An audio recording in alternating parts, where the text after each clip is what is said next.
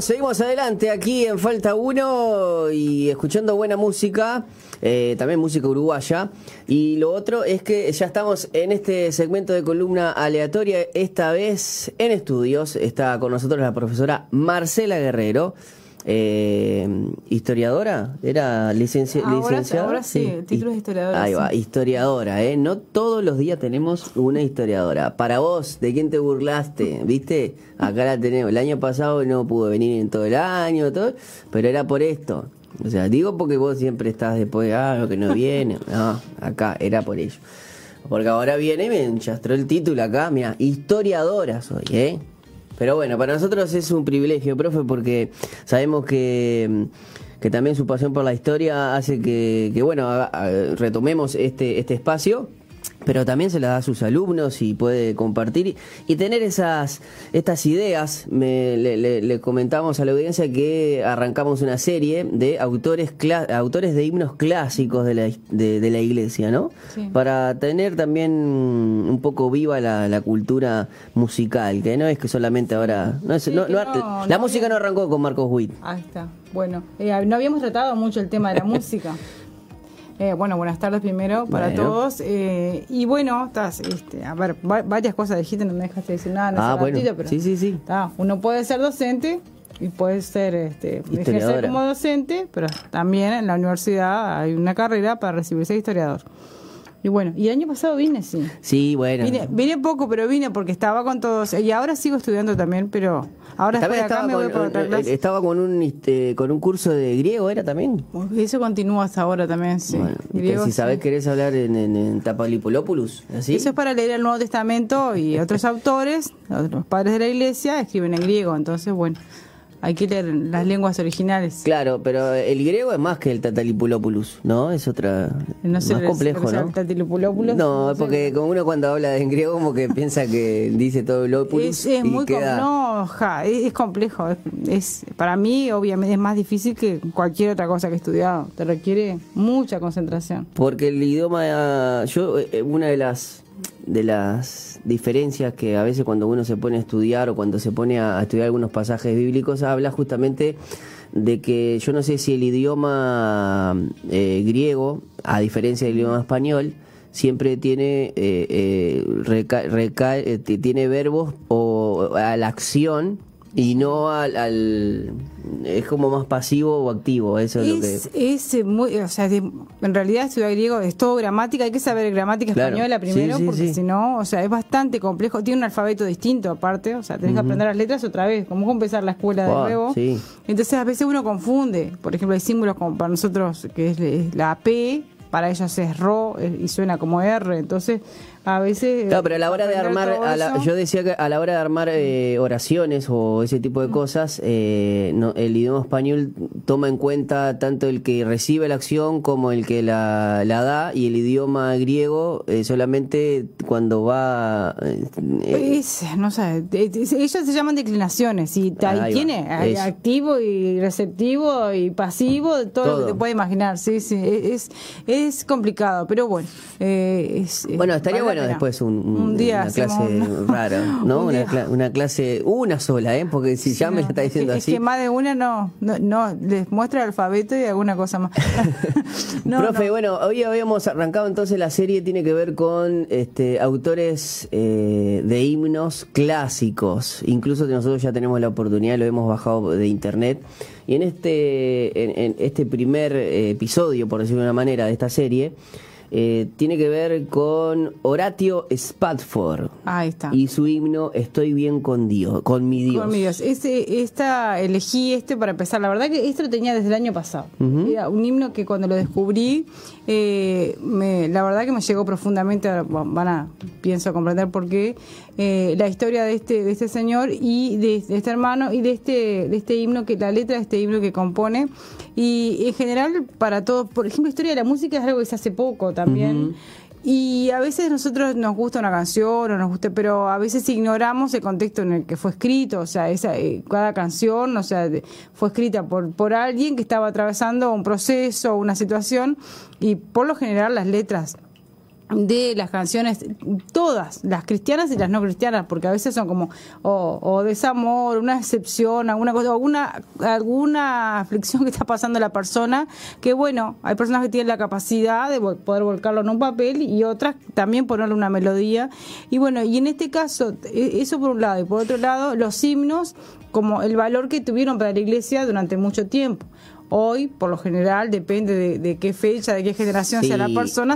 Y, y que uno, y que artistas quizás de este de, renombre, porque obviamente eh, yo recuerdo eh, Marcos Witt hablando justamente de eso, que tiene un disco que se llama Volver a las sendas antiguas y, te, y toma, por ejemplo, Alex Campos eh, tiene un par de himnos en versión mariachi. Entonces ahí vos los vas conociendo un poquito más. La gente, los, los, morenos, los, mexicanos, que también son de una raza este, de músicos, estamos hablando de Anel Moreno, Linda Moreno, la esposa de Manuel Espinosa, hay una, eh, son como 10 hijos, y bueno, también ellos hacían ranchera. Y entonces ellos, eh, su padre tomaba, eh, claro, tomaba himnos y, los, los, este, incluso en, la, en el grupo rojo tiene, hay un, hay un, hay un himno que se llama Le voy a Cristo. Ah, sí, este, claro, un himno clásico. Claro, pero en una versión un poquito más rockera, por ejemplo. Claro. Pero, profe, ¿cómo, quién es Horatio, porque justamente el nombre es Horatio Spatford, que no es Horatio el de CSI Miami, ¿no? Ah, está, no es otro, es un nombre muy común por, aquellos, por aquellos lares. Claro, sí, Horatio Kane, Horatio Kane es el de CSI Miami, no, este es Horatio Spatford. ¿Y de qué año es?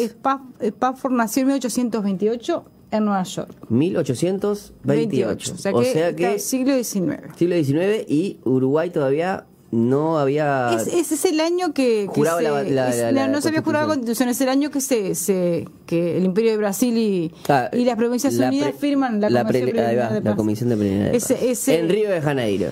es eh, 1828 sin ningún oriental no ahí está sí, ahí está. No había ni, ni un uruguayo presente ahí. Eh, entonces este señor eh, pertenecía a la iglesia presbiteriana, que es de las ramas de, la iglesia protestante. Eh, protestante y, mm, bueno, era luego de, se convirtió en un abogado, un hombre de negocios, un hombre influyente y también, o sea, una persona no era un creyente, o sea, era, una, era anciano en la iglesia presbiteriana, o sea, una persona con una fe profunda y dedicada. Eh, luego se convirtió en un notable abogado, por lo que pues, leí en varias, en varias fuentes y, después vamos a ver por qué. O sea, no, no es una, una historia que solamente la encontremos en fuentes cristianas, también vamos a ver que, que es conocida. es alguien que trascendió la sociedad de la época, por lo menos de Nueva York. Y también se dedicaba a los negocios, porque tuvo, eh, luego le empezaron a suceder una serie de acontecimientos bastante eh, trágicos. primero eh, se casó, tuvo una familia, todo muy bien, o sea, la vida le iba todo hermoso, era un profesional, un hombre de negocios, le iba bien, eh, tenía una familia y unos cuantos hijos, cinco hijos, un hijo y cuatro hijas. Y recuerden que nació en 1828. En 1871 fue un año bastante complicado para él. murió su hijo.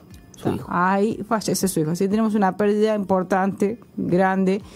Y luego uh, hay un mal manejo, un negocio que hace algo mal y pierde, eh, o sea, pierde su, tiene como eh, pérdidas financieras. Su fortuna. Claro, después vuelvo, o sea, se ve que perdió una parte porque en 1873 con el incendio de Chicago perdió la otra parte, perdió sus oh. bienes. O sea que una, en dos años le pasó, le una, como dirían acá algunos filósofos, una sucesión de hechos bochornosos. Ahí está, eh, o sea, había que estar ¿no? en, la, en la piel de, de Horatio. las cosas que dio, bueno, quedó con su esposa, con sus hijas, con ese dolor de la pérdida del hijo, después todos los acontecimientos que continuaron y en 1873 la familia decidió hacer un viaje.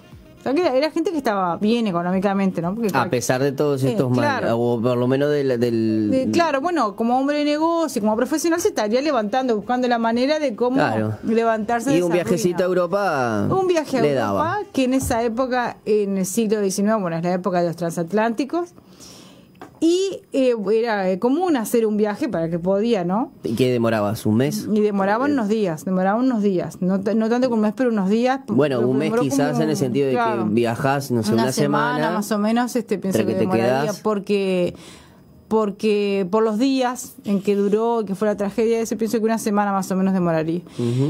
Entonces eh, eh, deciden irse de viaje, de como unas vacaciones, como para tomar una, un respiro de toda esta situación.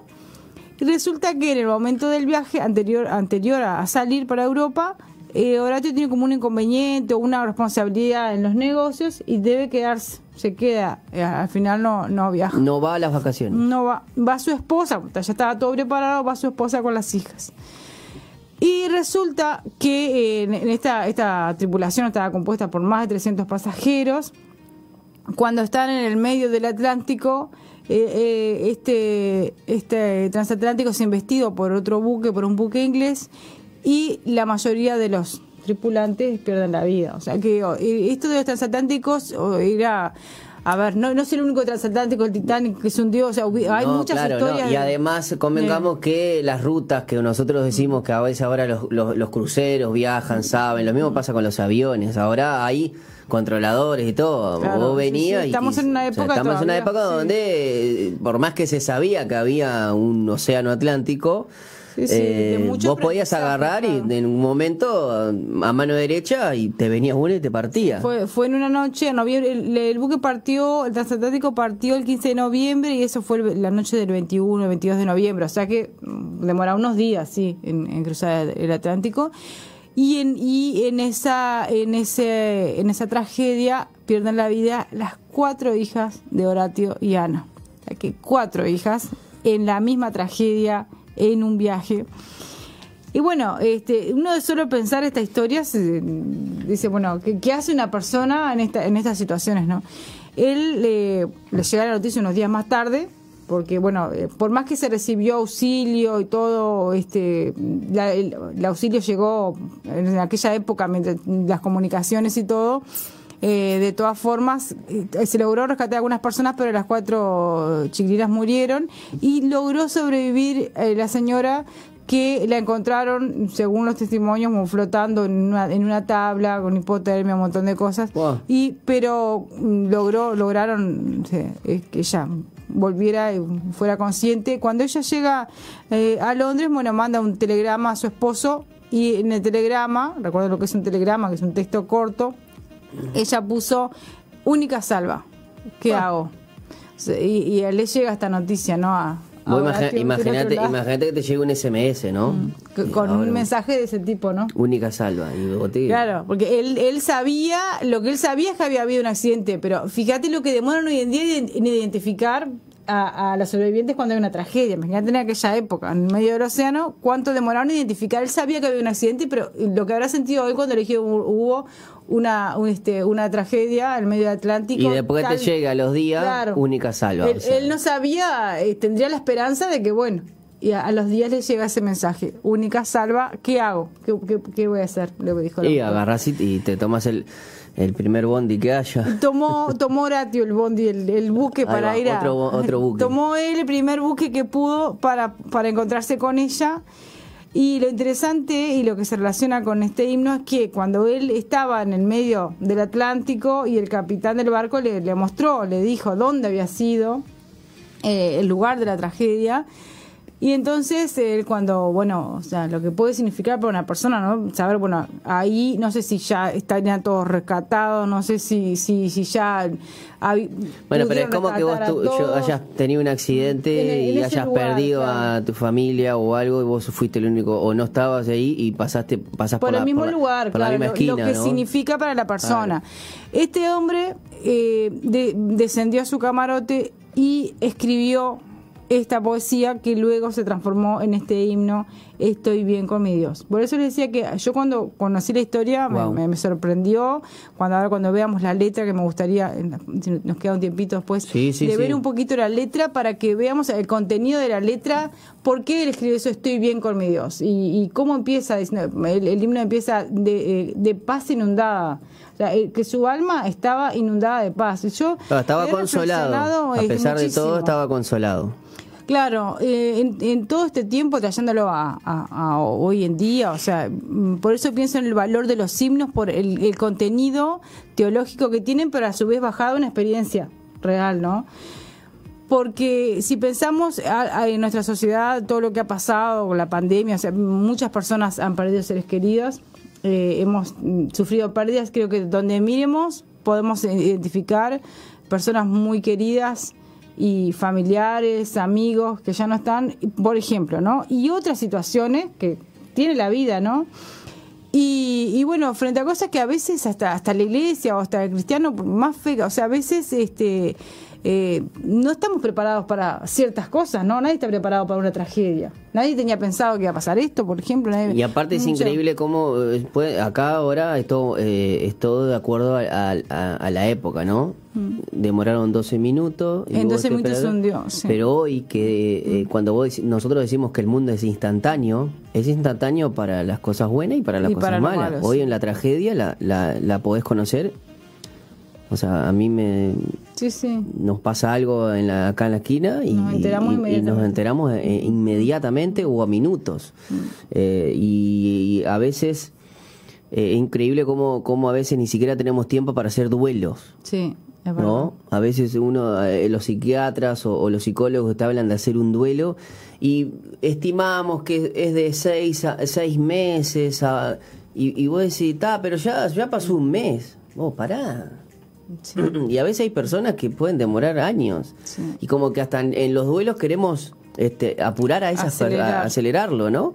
Y, buenísimo que, que, con este himno uno pueda entender que eh, este hombre pasó por el mismo lugar y Dios lo inspiró. Claro, eh, en lugar transformó ese dolor, o sea, eh, pudo, o sea, utilizando las palabras porque lo que él utiliza es un contenido bíblico, no o sea, él él cree en lo que dice en lo que lo que dice el, eh, el evangelio cuando estamos atribulados. Y, este himno luego se convirtió en un himno que ha consolado a millones de creyentes en todo el mundo hoy en día capaz que poco conocido. Yo la verdad que lo conocí, este, eh, en realidad mi esposo me lo mostró eh, y, él, y él me contó la historia, entonces empecé a buscar y, y, me quedé conmovida realmente. Está bueno poder rescatar, rescatar este himnos este, para que uno también sepa de dónde vino, este, ¿no? Conocer también el pasado. ¿Cómo es esa frase que a veces dice que eh, hay pueblos que que al no conocer claro, su... vuelven a repetirlo. Claro, vuelven a, repetir lo bueno y lo malo, ¿no? Y el poder tener la oportunidad de, de saber de dónde salieron algunos himnos y, y, las historias a través de esos himnos, no es solamente que ponemos música y ellos hablan todo al, estilo sacrosanto, ¿no? Y sin embargo, claro. esto tiene una letra muy impactante, aquí yo la tengo, pero antes de, de, escuchar un poco, eh, después que pasó todo esto... Bueno, ¿qué pasa con él? Ahí está, para mm. no dejar la historia inconclusa. Horatio, bueno, se encuentra con su esposa, con Ana, en, en Londres, vuelven a Chicago, Después tienen tres hijos más. Ah, Después, este, como que, o sea, volvieron a armar a su familia. Claro, la tragedia no hizo que explotara la que la depresión, que claro, no, ellos eh, pudieron y, y, continúan sirviendo a Dios como lo habían hecho antes. E, ellos en una época que estaban muy impactados por la segunda venida de Cristo también está. Mm. Y ellos, eso se nota en la vida de ellos. Y luego deciden irse a vivir a Jerusalén y se van a Jerusalén. En 1888, eh, perdón, 1888 eh, fallece Spafford, en 1881 deciden irse a Jerusalén, consideran que ese es el lugar para ellos y ahí fundan, hacen eh, este, una obra de ayuda, de servicio a los pobres. Y algunas de las cosas que ellos fundan existen hasta el día de hoy. Y esta cosa me, me, la descubrí también eh, estudiando para, para, este programa porque empecé a buscar obras en Jerusalén y hay un hotel en Jerusalén que se llama American Calling que es y bueno estaba en inglés así que lo traté de leer y leí lo que pude pero colonia americana. este, claro es un, es un hotel que y que tiene y que vos buscas en la página misma del hotel y hace referencia a la historia de Spafford. Ah, y eso lo descubrí ahora estudiando para este para este programa porque esa sí que no la tenía eh, empieza, eh, si vos pones este, el nombre del hotel, te empieza la historia, la presentación del hotel con la historia y, lo nombra como un devoto protestante, que bueno, que a partir de esta tragedia luego termina viviendo en Jerusalén con su esposa y que eh, realiza una fundación y o sea, la verdad me llamó muchísimo la atención y tiene fotos de época y todo el hotel. Así que bueno. ¿Cómo es que se llama el hotel? Me dijiste eh, American, Colony. Bueno, estaría bueno que la gente lo pueda mm, googlear. Se puede googlear y hay fotos y incluso pueden conseguir hasta, hasta una promoción. Hay de todo ahí. ah, bueno, sí, porque, la, cuando vas a Jerusalén puedes es la, página de- del hotel mismo y eso Claro, me, y, me también su misión fue era ir a servir a los pobres ahí, Claro, todo eso, sí. ¿no? Sea, la verdad que un, ejemplo de vida de persona que a veces, este, porque muchas veces en este programa habla- hablamos de pastores y hay personas que se desenvuelven en dos ámbitos, porque él era un anciano de la iglesia, no era un pastor, o sea, que era una persona comprometida, pero al mismo tiempo era un hombre de negocios, un profesional, un abogado, tenía como distintas, como distintas facetas tiene la vida de él. Pero lo que se denota, bueno, una profunda devoción cristiana, un, eh, un profundo convencimiento de, de la fe que tiene en Dios y, y de servicio, porque, o sea, él es una persona que no solamente vive la fe, o sea, y la escribe, también, o sea, la, la practica también, y bueno, el ejemplo de vida más, más que notable. Yo lo, lo que puedo agregar eh, que tengo aquí es que justamente ese hotel este más tarde se convirtió en un tema del premio Nobel eh, Ah, al sí. ganar eh, en Jerusalén este por la novelista sueca Selma Lagerlöf, Sí, sí. ¿no? Eh, y bueno, obviamente esa sede eh, sigue existiendo, está en las afueras. En las la- afueras de Jerusalén está, sí. pero sigue cumpliendo con la tarea que iniciara Spat, eh, Spatford. Y otra otra de las cosas más que estábamos que, que estaba leyendo por aquí es que Spatford también era muy amigo del evangelista Ah, de Moody. Ben Moody. Mm, sí, sí, también. O sea que también estaba rodeado también de... de los- Ahora uno entiende por qué el, el- el hecho del, del- de lo consternado, o sea, consternado, de lo impactado que era el tema de la segunda venida de Cristo, Sí, ¿no? claro, exacto, Este, tenés razón, porque sí, sí, eso claro, por, por algo, claro, esas esas amistades no que, que a uno, claro, que es, bueno, uno es influenciado Queda mucho. influenciado, por- ¿no? Y bueno, profe, si me permite, para, para despedir este este primer himno, pues vamos a tener varios, Otros, sí, ¿verdad? sí. Eh, ¿Tiene alguna otra cosa más para No, compartir no, con con respecto a, a Horatio. Mm. Porque lo que quiero compartir es, obviamente, el tema musical para luego irnos a la pausa, pero antes, simplemente eh, comentarles que este, mm, este himno fue escrito por eh, Horatio Spatford en el momento que pasa por el lugar del accidente donde murieron sus cuatro hijas. ¿sí? exactamente. Y por ejemplo, el himno traducido al español dice, de paz inundada mi senda ya esté o cúbrala un mar de aflicción. Justamente, y tiene que ver con, Claro, cosas que estaba viviendo, claro. ¿no? O cualquiera sea mi suerte, diré, estoy bien, tengo paz, gloria Esa, a Dios. esa frase es maravillosa. Cualquiera sea mi suerte, cualquiera. Sí. Diré, estoy bien, tengo paz con mi Dios. Otra cosa más que dice, ya venga la prueba o me tiente Satán, no amengua mi fe ni mi amor, pues Cristo, pues Cristo comprende mis luchas, mi afán, y su sangre obrará en mi favor. Después dice, oh, cuánto me gozo en su salvación, fue pleno su amor y perdón, clavó mi pecar en la cruz, lo olvidó. Eh, también convengamos que hay otro, otro español también, ¿no? Claro, sí, Este, sí, claro. Y la allá- traducción esa, claro, le escribe en inglés. Este- La traducción es, es una traducción anti- muy antigua. porque- La, la fe, por ejemplo, la fe Tornarase. torna- ahí va, fe sí. Mm. en feliz realidad al irse la niebla veloz. Desciende Jesús con su gran eh, majestad. Aleluya, estoy bien es conmigo. maravillosa, una letra maravillosa. La verdad que me encantó Horatio, ¿eh? muy buena. Y bueno, para presentarles, y con esto nos vamos a ir a la pausa y agradecerle, profe, por traernos estas pequeñas perlitas de la cultura cristiana que hay que empezar a, a val- valorizar y que estas nuevas generaciones también puedan conocer. ¿Le parece si escuchamos entonces? La voz es de Crystal Lewis. Este, también hay música, obviamente está un poco más modernizada, y bueno, todos conocemos a, a Crystal Lewis y que es una artista gospel de los años 80, eh, 90 y vamos a poder disfrutar este este himno entero, ¿eh? Y luego nos vamos a ir a la pausa. Bueno, muchas gracias, un saludo para todos.